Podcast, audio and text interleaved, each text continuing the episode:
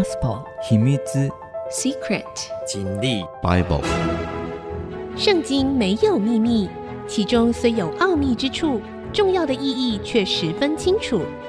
请听曾阳晴为你解密。这里是 IC 之音主客广播 FM 九七点五，欢迎您收听《圣经没有秘密》，我是主持人曾阳晴。这个节目呢，同步在 Apple 的 Podcast、Google 的 Podcast 以及 Spotify 上架。如果您在 Podcast 收听，欢迎您按一下订阅，就会每集收到我们的节目。喜欢我们的节目呢，也欢迎到 Apple 的 Podcast 评五颗星，并留下心得给我鼓励。好，上一次的节目呢，我们讲到了哈，呃，我们知道这个以色列在所罗门王之后呢，分裂为。南国跟北国，北国有十个支派，南国主要是以犹大支派跟便雅悯支派为主哈。那北国呢，到了传到从耶罗波安呢，传到了第六位王，叫暗利啊。上一次我们就讲到了这位暗利王哈。暗呢，哎，你可以讲说黑暗的暗，利利益的利，暗利王，他登基啊，总共有十二年。根据考证呢，应该是在 B.C. 八八五年到八七四年。啊，他们在算你登基呃的时间有多久，都是以跨距啊，就是前后跨的年都算进去啊，也就是跨了十二年这样子哈。好，那案例呢，在北国呃算是一个呃，如果就世俗的眼光来看，他是一个非常有治理能力的一个君王啊。哈，上一次我们还说了哈，他建造了北国最后一个重要的呃，这个都市工程啊，其实就是啊、呃，买了撒玛利亚山，然后在城上面呢盖了他们的首都撒玛利亚城啊。那这它是一个小山哈、那它被盖在一个标高差不多四百多公尺的一个山上，然后而且这个撒玛利亚这个城呢，最后是盖在这个有一整个斜坡一百公尺的斜坡，所以你居高临下就不容易攻上来。这跟南国的耶路撒冷有异曲同工之妙。那在这个时候呢，案例所在的时候，整个的西亚地区呢，它的国际局势，我稍微跟大家来介绍一下。那呃，我们讲了他在位十二年哈，这个时候呢，亚述国。啊，亚述我们知道亚述帝国哈，那两河流域的亚述帝国，这个时候正准备向西方来扩张啊。那他如果往西推进，第一个就会遇到亚兰国，也就是现在的叙利亚哈。那亚兰国不是一个国，它它其实是一个大的地区，里面有很多的小国家。好，那这个亚兰国如果一直推推到地中海沿岸的时候呢，其实就会遇到了腓尼基城邦，再往南就是我们知道的以色列国哈。好。那这个时候，亚述帝国的纳瑟帕二世在 B.C. 八八三年即位。啊，刚刚我们呃说了，案例即位是 B.C. 八八五年，所以也就是在案例他即位之后呢，两年他才即位的。啊，整个被亚述帝国这时候控制的范围呢，也发展到整个幼发拉底河的流域都被他已经占领了。你知道，所以亚述帝国现在的国力已经快到达巅峰了哈，快到达巅峰了。那也就逼近了这些我刚刚讲的这些西方国家的门前啊。这西方国家不是我们今天讲的西方国家，也就是亚兰这块地区，以及腓尼基城邦，还有以色列犹大国啊，已经逼近了他们的前门了。那幼发拉底河流域的西端呢，就是亚兰王国的比特阿迪尼啊，比特阿迪尼，比特阿迪尼这时候已经被亚述帝国呢，已经算是支配了，算是他的附属国了。在 B.C. 八七七年哈，八七七年这个时候呢，他的亚述帝国已经进军到地中海沿岸啊，地中海沿岸，然后沿着地中海沿岸呢南下。到了各个国家、各个城市啊，啊，各个城市呢，他们就向他们索取贡物。而这个时候，以色列国呢，还是由暗利在执政。好，我们刚刚讲八七七嘛，那暗利呢，他其实执政到八七四，B.C. 八七四。好，所以呢，他一直往南推进到哪里？推进到推罗。啊，那我们知道推罗西顿呢，这时候是一个国家，由推罗王来这个执政。啊，那。刚好就已经临近了以色列北国的边境了，是刚好推这个亚述帝国的军力，现在是推推到这里哈。好了，那对以色列国来讲，哇，那个其实大军已经这个呃威胁已经来到了。好，可是呢，这个时候的亚兰国哈，其实我们刚刚讲的哈，这个呃亚述帝国它是在幼发拉底河的最尖端，然后往西推进到了腓尼基，然后往以这个地中海沿岸往南走，好，所以它其实是这时候是绕过什么这个亚兰亚兰地区，也就是大马色的亚兰人呢。在便哈达的领导下，也这个扩张他的势力，对整个亚兰国呢，就他就变成一个一股最大的势力。所以对于亚述帝国来讲，这时候的亚兰国哈，就是今天叙利亚地区的这个亚兰国呢，哎，在这个国际局势里面变成一个啊，这个需要正视的一股大的力量。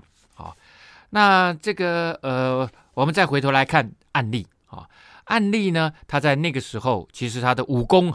啊，这个呃战力呢最坚强啊，在摩押王 Moab 这个地方呢，米沙的碑文里面描述暗利欺负我国啊，欺负摩押。这个碑啊，呃，米沙碑呢是在 B.C. 八三零年哈，B.C. 八三零年，也就是在暗利之后呢死以后啊，这个过了十四年，他立的这个碑。那这碑当然一般是记载之前的历史。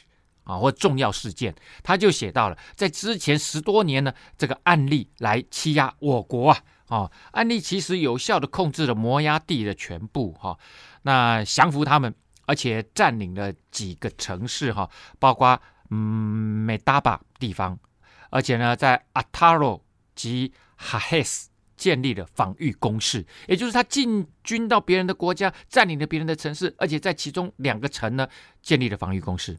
所以呢，大概案例的这个当时的国际背景是如此的哈。那亚述王呢，撒曼以色三世的碑文呢，则称以色列为案例之地啊。这是之后的这个亚述王啊。所以亚述王他们认为，他们对于以色列这个地方呢，他们并不称它为以色列国，而且直接称它为案例之地。你就知道，这时候暗利早就死了哈。暗利已经死了好多年了哈，可是呢，他们还是称以色列北国为暗利之地，你就知道暗利已经变成以色列北国在国际其他的国家的眼光当中的代表人物啊。那由于暗利跟亲亚述的推罗西顿友好，所以呢，当时的以色列北国跟北方的腓尼基，也就是地中海沿岸的这些邦国哈，像推罗西顿呐，他们是友好的，而推罗西顿呢，他们又是亲亚述的，所以可能这一整个哈，也就是对于亚述帝国到了这个地中海沿岸往南走，甚至到了以色列国，他们都是处于相同的亲亚述帝国的立场啊。所以后来哈，太子他的儿子亚哈，等一下我们就会讲到亚哈，他他就继位了哈。亚哈和西顿的公主耶洗别的婚事哈，也就是案例安排的。他和腓尼基人联盟的一个主要的凭证啊，那我们之前已经讲过好多次了，也就是在那个时代，为了要建立政治跟友好的呃外交联盟，他们都会让孩子们啊去结婚，或甚至君王自己结婚。像呃这个所罗门王呢，他就跟附近的好几个国家的公主结婚啊。可是呢，在他们北方呃或者是东北方的这个亚兰人。就跟亚述是采取敌对的政策，这个政策呢，也就把以色列跟亚兰人成为一个敌对的状态。可是呢，亚述帝国中间还隔着亚兰国，所以呢，对以色列来讲，亚述帝国并不是一个。如果如果他是他他他是一个威胁的话，他不是直接的威胁，真正直接的威胁反而变成是亚兰人的便哈达。可是呢，呃，安利这个人蛮厉害的。他并没有跟亚兰形成一个针锋相对的状态，而且是跟他达成一个协议，互不侵犯，但是也互不信任的一个和平状态。啊，他其实，在某个程度上倍感亚述人的压力，但是呢，这个当然也需要他跟他们之间哈维持一个长时间的和平哈。那我们也知道，就是说这个案例呢，他买了撒玛利亚山啊，用二他连德的银子买了这个撒玛利亚山。那关于撒玛利亚山的战略地位呢，以及它的整个建造，我们先休息一下，稍后再回到的节目现场，再跟大家来分享。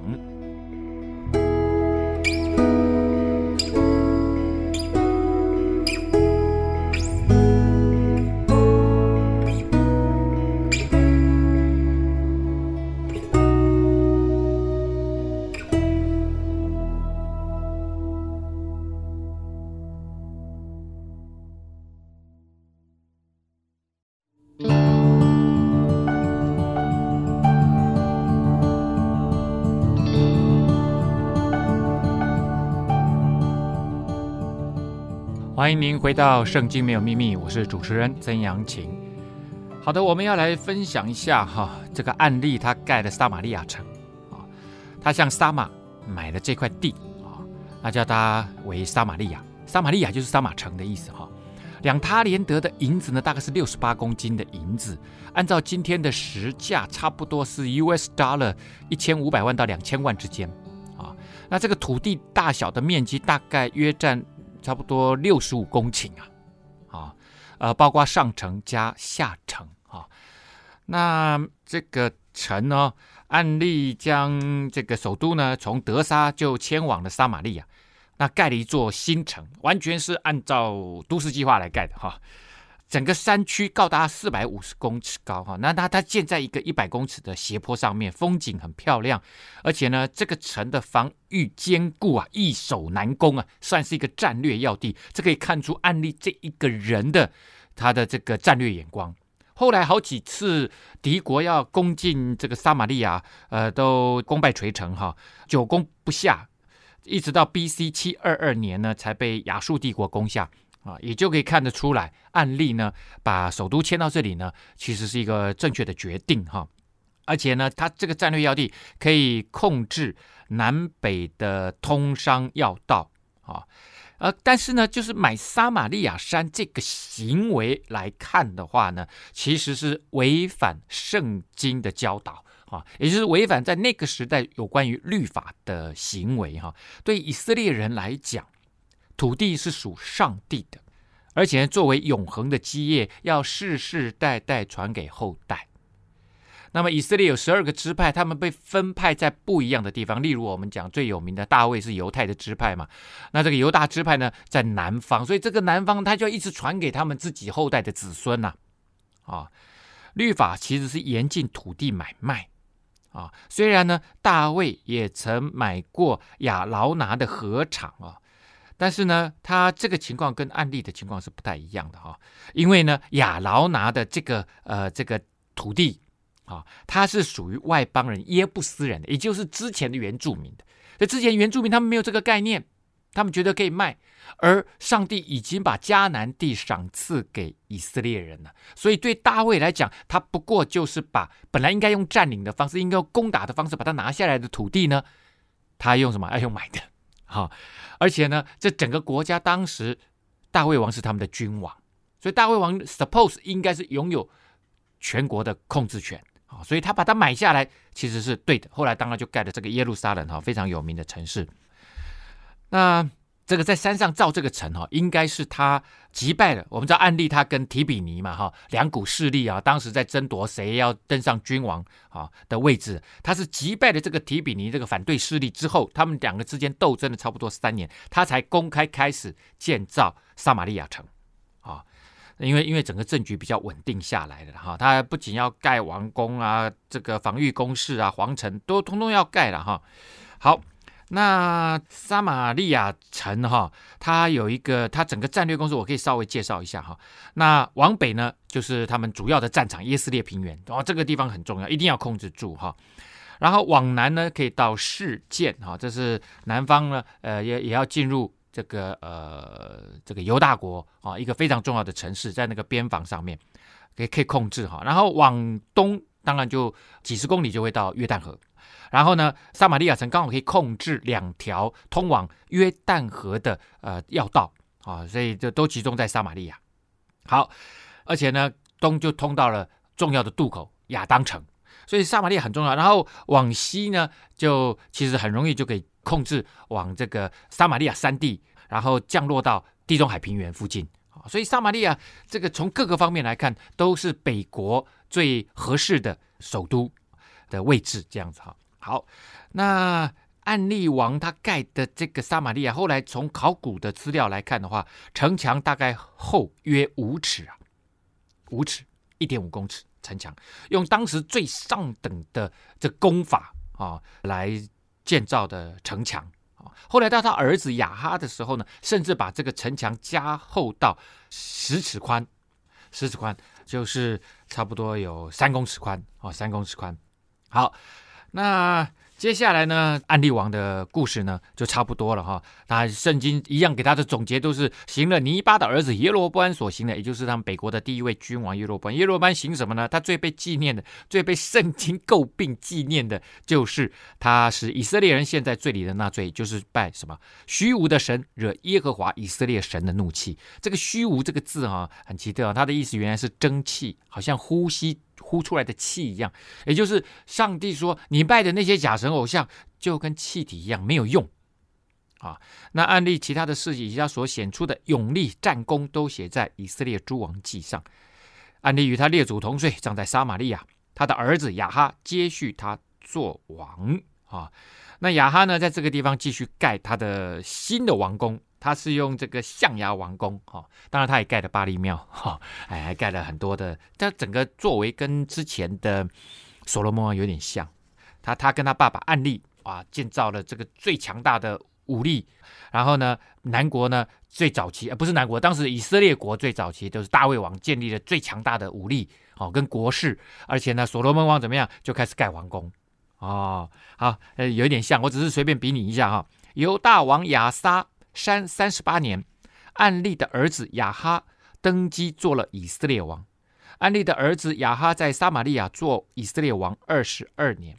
二十二年呢，根据考证，大概就是 B.C. 八七四年，他爸爸死的那一年哈，一直到八五三年啊，到八五三年，暗利的儿子亚哈行耶和华眼中看为恶的事，比他以前的列王更甚啊。如果就邪恶来看的话呢，哎，亚哈是最邪恶的。好，亚哈是最邪恶的。那他的邪恶，因为有他太太的帮助，耶洗别啊。那我们之前在讲这个案例时代的国际局势的时候呢，讲到了亚述帝国跟这个腓尼基城邦连结哈，然后往南挺进啊。那当时呢，以色列也跟这个推罗啊，腓尼基城邦之间的一个重要的国家叫做推罗国啊，然后呢，哎，这个结亲呢。啊，结亲友好结亲，那就把推罗王的啊，他们的这个西顿王的女儿了哈，推推罗王的女儿啊，这个耶洗别呢娶了过来啊，娶了过来。西顿王哈，呃，当时的西顿王叫叶巴利啊，我们来看一下，犯了尼巴的儿子啊，就是亚哈，犯了尼巴的儿子耶罗波安所犯的罪，他还以为亲啊，啊，这觉得还不够，又娶了西顿王叶巴利的女儿。耶喜别为妻，去侍奉敬拜巴利啊。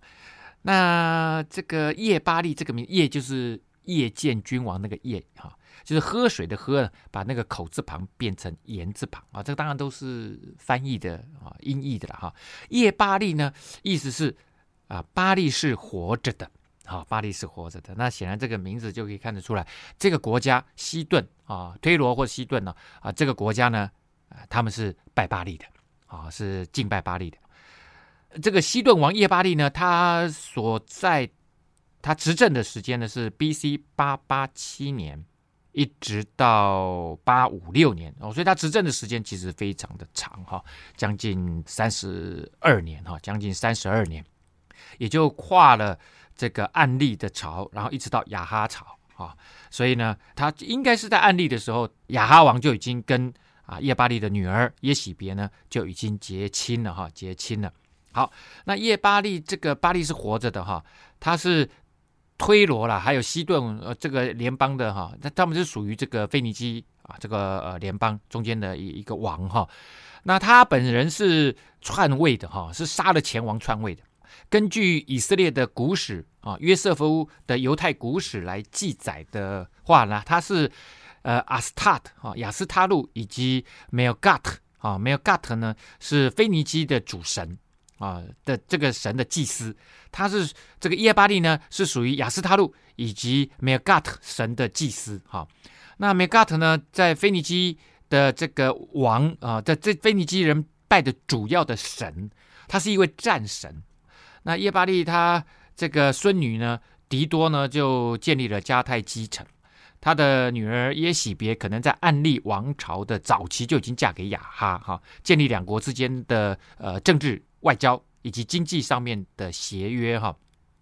好，那北国呢，他也把梅尔盖特、哈亚斯他路这对夫妻，梅尔盖特就是巴利了，但是到了在腓尼基城邦里面呢，他叫梅尔盖特。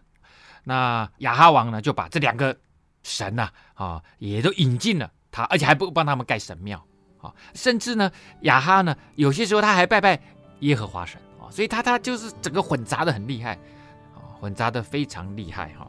好，那这边我们还继续再来看这耶喜别哈啊，那我们刚刚讲她是耶巴利的女儿嘛，哈，根据历史记载啊，耶巴利是祭司嘛哈，然后仪式呢，通常他们。对呃，梅尔盖特或者是亚斯他路的敬拜哈，仪式非常的淫邪哈，就是淫荡而而邪恶哈。这时候啊啊，亚兰人的国力也就越来越强，力图扩张，同时威胁到以色列和腓尼基的安全啊。我们刚刚在讲案例的时候就已经看到了他跟亚兰国之间的对立啊，但是还维持着表面上的和平。之后如何呢？我们休息一下，稍后再回到节目的现场。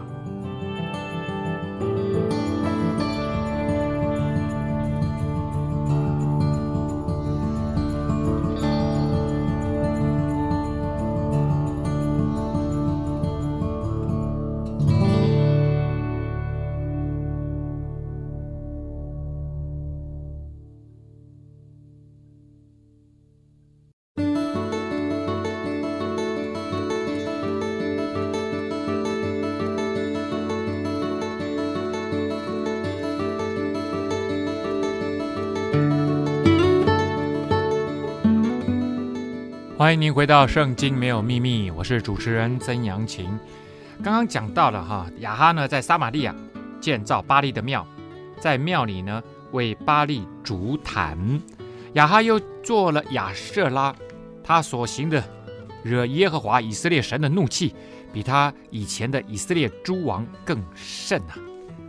好，那呃刚刚讲到了，他替巴力盖庙，因为呢，哎他。跟他的老婆耶喜别啊，他的老婆呢鼓励他啊，所以他就大盖这个神庙啊，把这个本来在首都腓尼基人所拜的这个巴力庙梅尔盖特啊，然后呢还有这个亚斯他路啊，这对夫妻啊，这对神呢的这个神明的庙呢，也引进了啊撒玛利亚。那亚哈呢，他为了继续跟这个亚兰国抗衡，所以当然从他爸爸案例接续下来的。跟腓尼基城邦的联盟关系呢维持下去啊，然后一起来对抗亚兰来的威胁啊。那亚哈统治的时代呢，是大概算是暗利王朝的第二代了哈。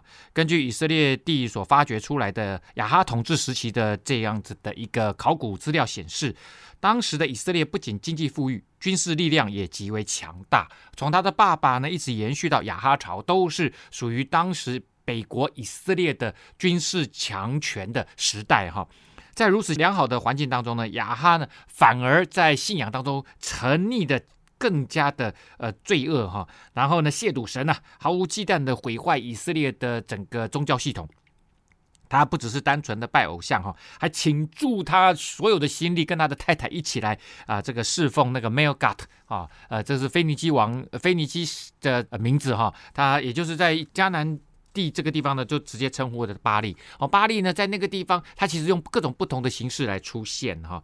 正因为这个时候呢，北国的整个信仰生活基本上就是一塌糊涂啊，所以在圣经里面呢，对于北国哈，特别是这个时代啊，琢磨特多啊啊，也因为他亚哈王可憎的行为呢，所以呢，圣经啊就想到了啊，既然君王你没有办法。而在他君王手下控制的这个祭司系统，我们知道啊，在耶罗波安他们北国的第一位君王耶罗波安自己设立了一套祭司系统，也就是当时利未人呢，大部分都跑掉了，都跑到南国去了哈。因为利未人知道他们只能够在圣殿里面，而圣殿呢只有一个，也就是在耶路撒冷，所以很多人都跑到耶路撒冷去了。所以他就自己就设立了一般的平民，只要你愿意，我就让你来做祭司。而祭司也没办法把人民带到上帝的面前，好，所以呢，上帝生气了，就差派一个先知叫做以利亚，被称为是大先知啊啊。那之后我们。会继续来聊哈。好，亚哈在位的时候呢，有伯特利人希伊勒重修耶利哥城，立根基的时候呢，丧了长子亚比兰；安门的时候，丧了幼子西哥。正如耶和华借嫩的儿子约书亚所说的话，在这个时候呢，他记载了一件重要的事件啊，好像一个新闻一样。亚哈在位的时候呢，伯特利人哈西伊勒重修了耶利哥城。那耶利哥城呢，我们知道当时约书亚带着以色列人啊，呃，约书亚接续了摩西的事业嘛，啊，摩西没有办法进迦南地嘛，啊，然后是由约书亚交给第二代的领导人，约书亚带领以色列人进迦南地。然后呢，他们越过约旦河以后，攻的第一个城就是耶利哥城。耶利哥城呢，非常的高大。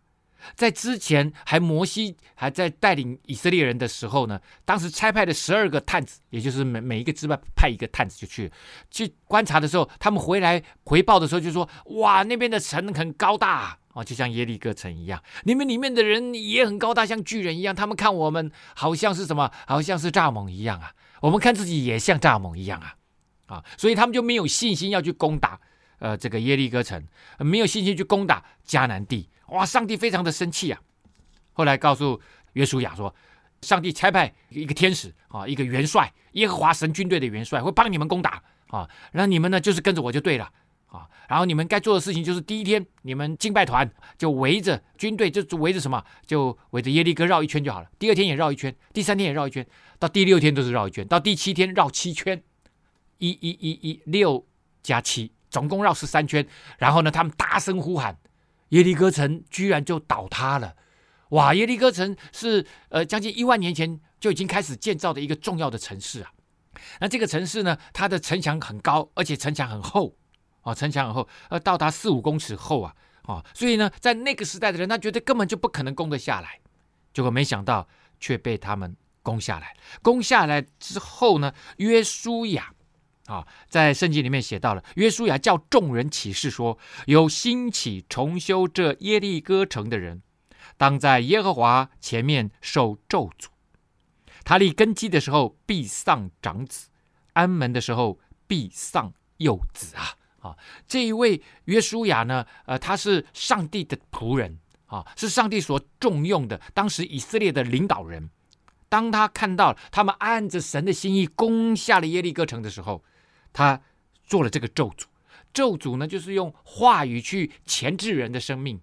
那他做了这个咒诅，就是说以后谁敢在这个地方动土，因为这是上帝要攻下来的，定义要攻下来的城，谁要想要敢重建这个城墙，重安这个城门的话，他们会受咒诅啊！啊，立城墙根基的时候，长子会死掉；这个安城门的时候，他的幼子会死掉。好，所以呢，这一个亚哈。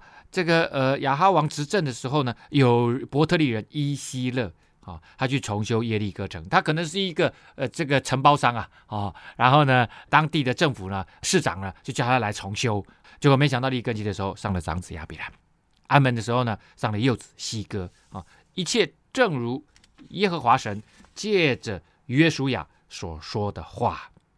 好，这个时候的呃北国的时候的这个耶利哥城哈。应该是有人在居住的，可是呢，并没有城墙做保护啊。那立根基呢，只是整个建城墙工程的开始。安门呢，其实是已经是最后一道工序了，就是把城墙门安好，那整个城墙就算盖起来了。啊，那以色列其实是以色列东南方的一个重要的城市哈，因为它是约旦河注入死海左边的一个重要的约约这个约旦河西的重要的啊、呃、这个城市哈。从以前来，它就一直不管是贸易啦啊，或者是战略的方面，它非常非常的重要。所以以色列王知道知道这件事情，但是呢，他就想要去重建它。可是呢，以色列人他们其实知道这个咒诅，因为因为这个大家都听到这个历史里面很重要的一个事件呐、他们虽然知道这个咒诅，可是他们已经跟神的关系已经很差了，他们基本上已经算是一个不信神的这样子的一个以色列国了啊、哦。所以呢，他们没想到呢，去盖城墙的时候呢，啊，去重建这个耶利哥城的时候，当年约书亚的咒诅居然还是有效力的。神就告诉北国的以色列人，告诉亚哈，好说你盖吧，啊，我借着我的仆人啊，这个约书亚所说的事情，通通都是有效的，啊，以在永恒里面有效的，因为这位上帝是耶和华，以他是自有永有的，永有的从永恒到永恒的那位神。他说过的话，他就立定在那里。你敢重修，你就要面临这个咒诅啊！亚哈显然公然挑衅神的咒诅啊！亚哈在位的时候呢，这个耶利哥哈，他呃位于啊这个以色列境内的算是东南部哈。考古显示啊，在 B.C. 第九世纪。到十八世纪的铁器时代，很长一段时间实际上是没有人居住的。可是到了这个时候呢，第九世纪啊，到 B.C. 第八世纪啊，就开始有人居住了，但是很稀少。所以显然亚哈希望重新兴起耶利哥这个城市的战略地位啊，居住有人居住，但是居住的人不算是太多。但是他想把它盖起来，也许想要让驻军在这里啊。那西伊勒的重建呢？可能一方面是为了抵抗位于死海东岸的摩押来的威胁啊，因为摩押这个在暗利的时代是已经被大大的被暗利欺负了，啊，被暗利攻攻下来，所以他们如果如果还能够再再建一个在约旦河西岸再建一个重要的防御城市耶利哥，那有什么不好的啊？显然是非常好的，所以这是一定是亚哈的命令啊。可是呢，这违反了上帝借着约书亚对耶利哥所做的咒诅啊。那这个西伊勒也是呃很很倒霉啊啊，付出了啊牺牲两个儿子啊这样子的一个啊这个咒诅啊啊好，我们看完这一段哈、耶利哥的事件之后呢，哎，接着等一下我们要来看哈、重要的先知伊利亚要上场了，我们先休息一下。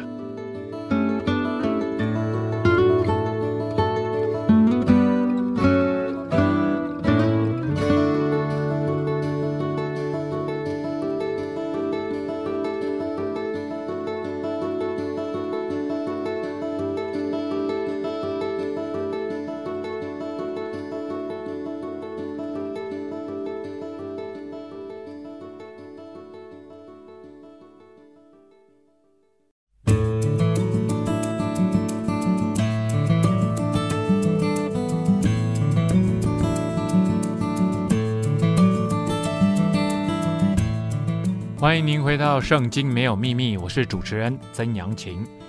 好的，刚刚讲到了哈，提比斯人呢，以利亚，旧约里面可以说除了摩西以外呢，最重要的一位先知啊之一哈。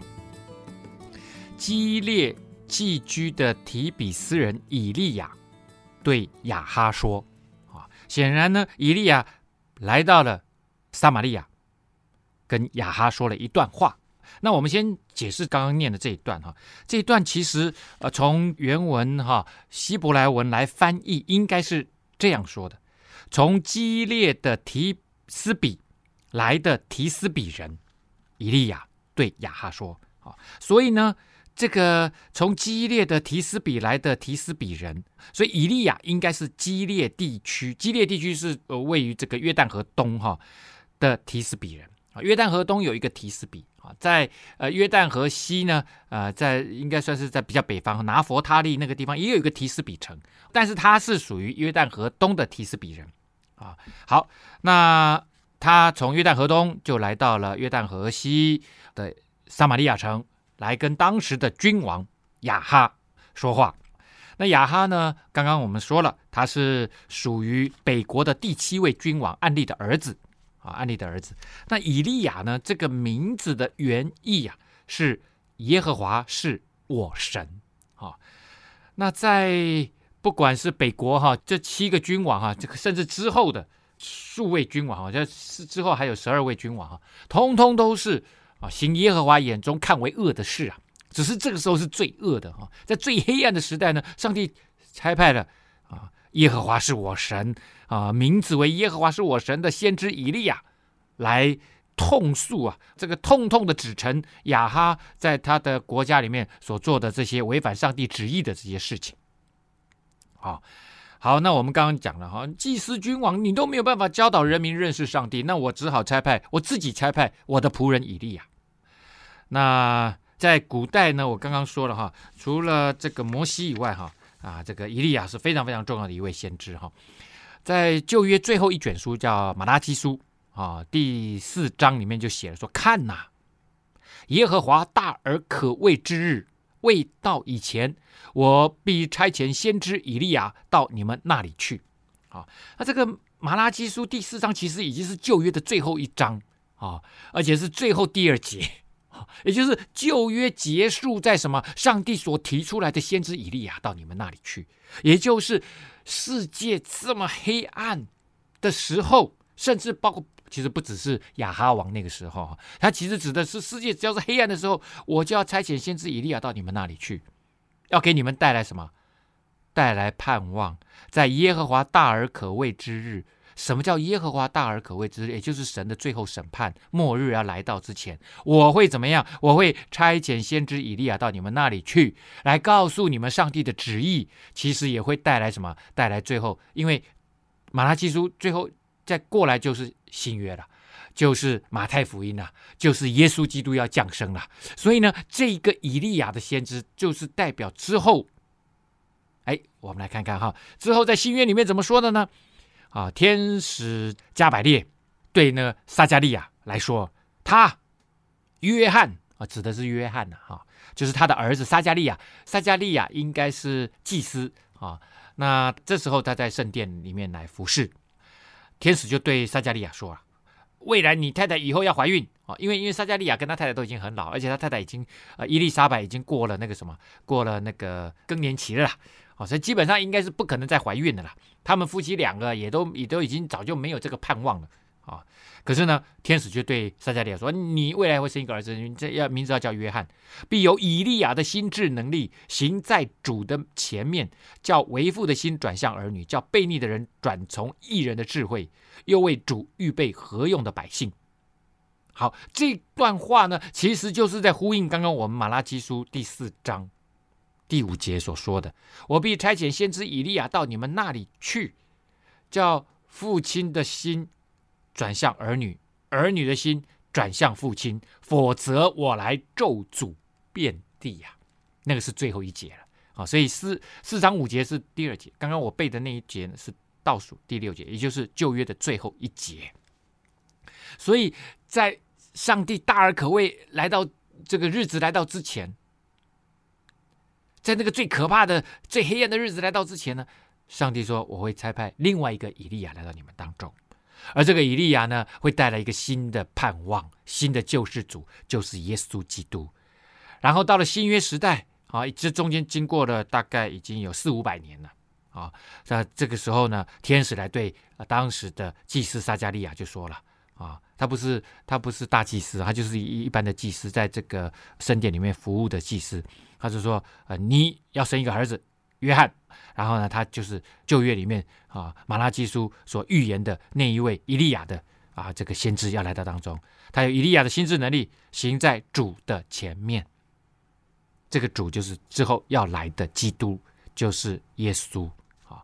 然后呢，他会叫为父的心转向儿女，那儿女的心转向父亲。这就是要从家庭重新被建造开始，一个成为新造的人。”啊，成为基督的门徒，他的家庭要先被和好，然后呢，他要出去啊，传扬上帝的福音，为主预备合用的百姓。好，那刚刚讲到了撒迦利亚哈，那之后呢，其实耶稣来了以后，他到了三十岁开始出来行道、传道，然后带领门徒。中间发生了一件事情，过了六天呢，耶稣带着彼得、雅各、约翰暗暗上了一座高山，就在他们前面变了形象，衣服放光，极其洁白。地上漂布的没有一个能漂的那样白的，就是你洗衣服洗白衣服洗的再厉害都没有那么白。而耶稣这时候带着门徒上了一座山，哇，衣服放光，很亮很亮，其实是 supernatural 的，是超自然的亮，超自然的白。啊，忽然这时候门徒看到什么？有以利亚同摩西向他们显现，并且和耶稣说话。这就是我刚刚为什么说以利亚大概是摩西之后最伟大的先知之一啊。好了，他们就看到了，这叫做后来这个事件就被称为变相山啊。耶稣在面对他之后最黑暗的，也就是上十字架的这样子的一个过程之前所发生的这件事情。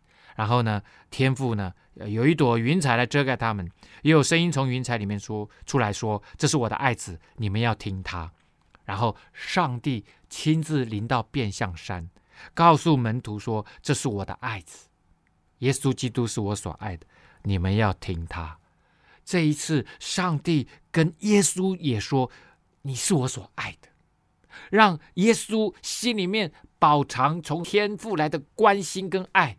让他有力量，可以面对之后最黑暗。他要承接人类所有的罪上十字架，他要饱受心灵跟肉体的痛苦，要为全人类的罪付上赎罪的代价。所以之后知道这个耶稣会有很大的这个重担，而且是心灵的、精神的、灵魂的重担啊，基本上是无法背负起来的黑暗。上帝在这个时候鼓励他。好了，那下山的时候呢，耶稣就嘱咐他们说：“人子还没有从死里复活，你们不要将所看见的告诉人。”哇，耶稣说他以后，那人子指他自己，以后他要从死里复活。门徒听不懂啊，后来就问啊，就说：“那文士为什么说以利亚必须先来啊？”耶稣就说：“以利亚固然先来复兴万事，经上不是指着人子说他要受许多的苦，被人轻慢吗？我告诉你们，以利亚已经来了，他们也任意待他。”正如经上所指着他的话，这个以利亚就是后来刚刚我们之前天使对撒迦利亚说的，他所生出来的儿子就是约翰，施洗约翰。好，之后的施洗约翰，他说约翰已经来了，以利亚已经来了，可是大家怎么样？大家看清他啊！以利亚来呢，其实他宣传、宣讲认罪悔改的道理，让人回到上帝的面前，就是为上帝预备合用的百姓。啊，然后耶稣来，就把整个上帝的计划、救赎的计划，整个铺陈出来，一直到他上十字架。啊，所以呢，以利亚接续这个从旧约一直到新约，他扮演了一个非常重要的角色。那今天呢，没有办法来真的看伊利亚在亚哈王朝的时候做了些什么事情啊，但是呢，下礼拜我们可以好好的来分享哈。今天节目到这个地方。告一个段落了啊！如果你想想要听我们的节目哈，除了在 IC 之音的官网 AOD 可以随选即播之外呢，同步在 Apple 的 Podcast、Google Podcast 上线。欢迎您上 Podcast 搜寻“圣经没有秘密”，记得按下订阅，可以不错过任何一集。拜拜。